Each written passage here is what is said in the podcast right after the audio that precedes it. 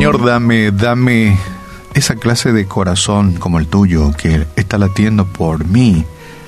Dame esas manos que siempre están dispuestas a dar. Eh, dame esos ojos en tiempos de mi oscuridad. Qué linda canción. Bueno, como base para lo que vamos a hablar eh, en, en breves minutos a partir de este momento. Hablando con un grupo de adolescentes y jóvenes en un campamento, bueno, se hacía una mini encuesta ahí de que qué es lo que te detuvo para hacer algunas cosas indebidas que querías hacer y de repente paraste y dijiste, no, no, no lo puedo hacer. La gran mayoría de estos jóvenes dijeron, y cuando estaba a punto de hacer algo indebido, me acordé que, que Dios me observaba y que Dios estaba en todo tiempo y en todo lugar y que estaba ante su presencia, me guste o no. Entonces no podía hacer lo que pensaba hacer. Y la gran mayoría respondió de esa forma, ¿verdad? O sea, el temor o tal vez la reverencia de saber que, oh, oh, Dios me observa. Él sabe lo que voy a hacer. Aún en un momento de, de soledad. Y en Proverbios encontramos justamente un texto, y tengo en dos versiones.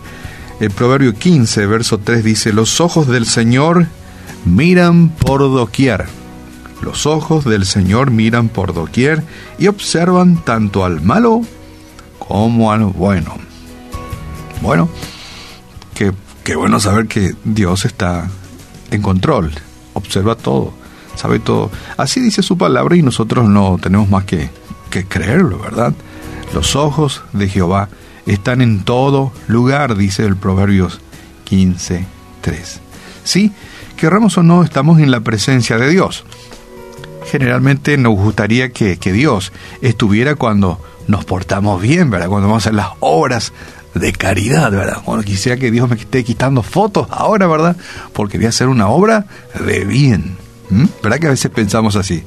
Y que y queremos que Dios desaparezca un ratito cuando nos vamos a portar mal, ¿sí? Cuando no vamos a hacer algo que agrade a Dios. Decimos, Dios, ¿no puedes darte vuelta un ratito?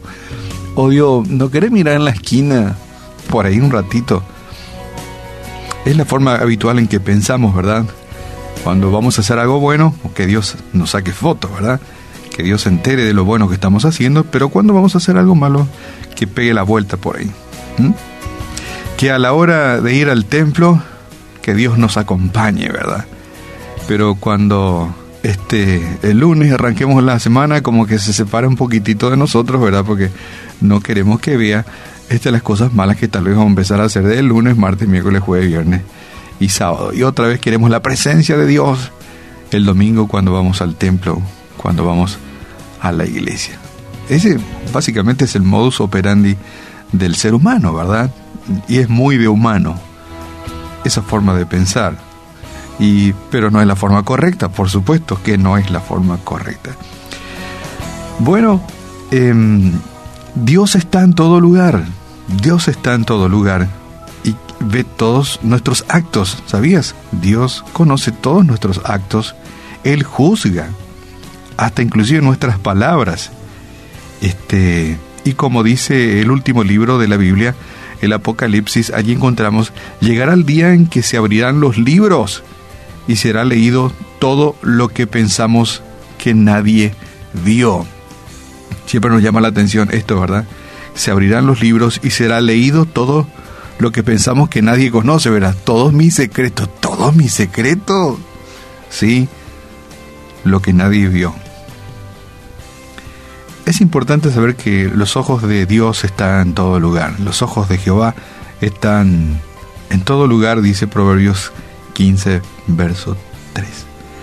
Pero más allá de la presencia divina, que por un lado es satisfactorio, qué bueno saber que Dios está, estamos en presencia del Señor siempre, en su omnipresencia.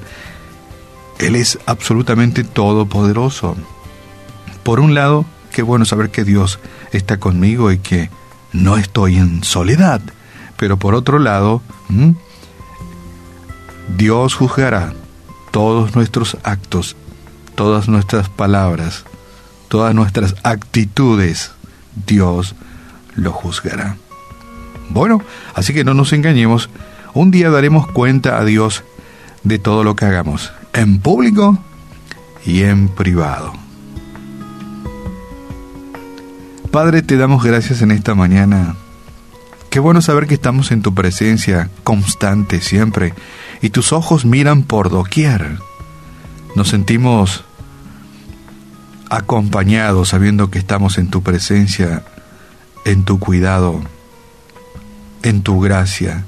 Pero también hoy nos enteramos que, que tú conoces absolutamente todo, lo público y lo privado de nuestra vida, y lo que realmente somos es lo que somos en privado. Cuando estamos de rodilla en nuestra habitación en privado, eso es lo que yo soy. Cuando lo que hago en privado tú conoces y lo ves, eso es lo que yo soy. Cuando en privado digo determinadas cosas, eso es lo que realmente soy. Tal vez lo que en público exprese o haga no es tan cierto. Pero Señor, tú lo conoces todo. Tú lo conoces todos. Y sabremos que un día nos juzgarás especialmente por nuestros actos, por lo que hemos hecho y por lo que hemos dejado de hacer. Padre, gracias porque eh, tenemos conciencia de tu presencia en nuestra vida, por un lado, y también a través de que tengamos la certeza de que tú conoces absolutamente todo, nos compromete, Señor, en vivir una vida agradable delante de tus ojos, en público y en privado.